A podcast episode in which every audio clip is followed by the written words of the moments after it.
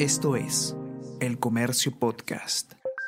Hola a todos, ¿qué tal? ¿Cómo están? Espero que estén comenzando su día de manera excelente. Yo soy Ariana Lira y hoy tenemos que hablar de llovizna y temperaturas más bajas en Lima, porque después de lo que parecía un verano interminable, finalmente ha disminuido la temperatura en la capital. ¿Qué clima debemos esperar para los próximos días y cuándo comenzará oficialmente el invierno? Vamos a conversar sobre todo esto y más a continuación.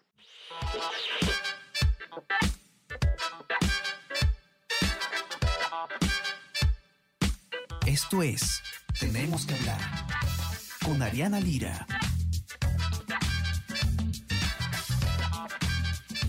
En los últimos días el clima ha cambiado radicalmente. Hemos pasado de tener esas tardes larguísimas, eh, sumamente soleadas, al clásico cielo gris limeño con un poco más de frío. La gente ya se está abrigando un poco más eh, y nos preguntamos qué, qué, ha ocurrido para que haya este cambio, digamos, que se percibe como eh, bastante radical. Francesca Raffo, periodista del Comercio, ustedes ya la conocen, ha escrito un informe al respecto, ha conversado con diversos especialistas para un poco entender este cambio climático. El aumento del viento, eh, la neblina, y la llovizna, eh, explica, se deben eh, principalmente a que ha aumentado, han aumentado los vientos con dirección de sur a norte. Las regiones más afectadas son Ancash, Lima, Ica y parte de Arequipa. Gino Pasalacqua es doctor en oceanografía y especialista en ciencias del clima y meteorología. Le ha explicado a Francesca que estas condiciones en esta época del año son normales. Estamos ante un cambio de clima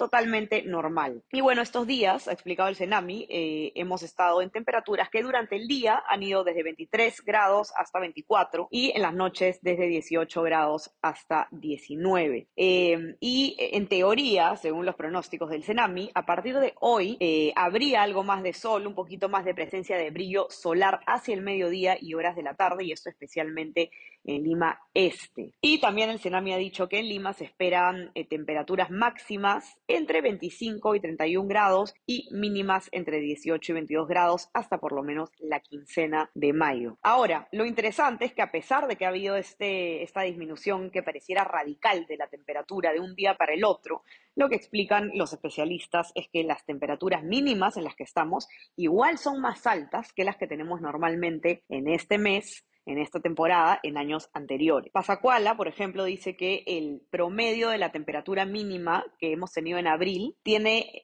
eh, más o menos 4.7 grados más eh, arriba de lo normal, ¿no? Entonces sí, está haciendo frío, pero igual la temperatura está más alta de lo normal para este mes del año. ¿Cuándo llega el invierno? Estamos aún en otoño. Eh, según se ha pronosticado, comienza el 21 de junio. Y según el pronóstico del CENAMI, este invierno en Lima va a tener temperaturas eh, en la noche y en el día más cálidas de lo habitual, como decíamos, aproximadamente 2 eh, grados más altas. ¿Y esto cómo se explica? Pues, como seguro ya se imaginan, porque estamos en eh, el fenómeno del niño costero, de ahí el aumento de la temperatura. Y un último tema que se toca en el informe de Francesca, que es muy importante, eh, así que coméntenlo con, eh, con sus amigos, con su familia, por si están recibiendo información falsa. Ya sabemos que eh, las, las fake news y las tergiversaciones se dan mucho en redes sociales. Y una de estas precisamente ha sido un video viral donde habían personas que sugerían que había, se estaba presentando un nuevo ciclón Yaku en las costas del país. Sin embargo, el Senami ya lo ha desmentido. Ha dicho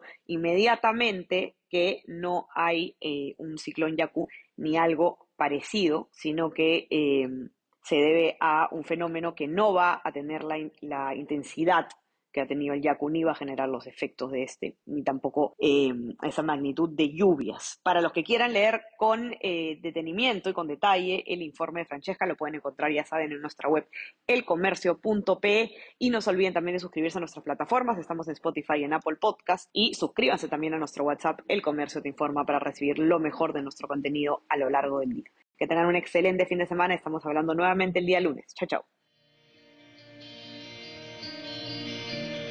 Esto fue Tenemos que hablar.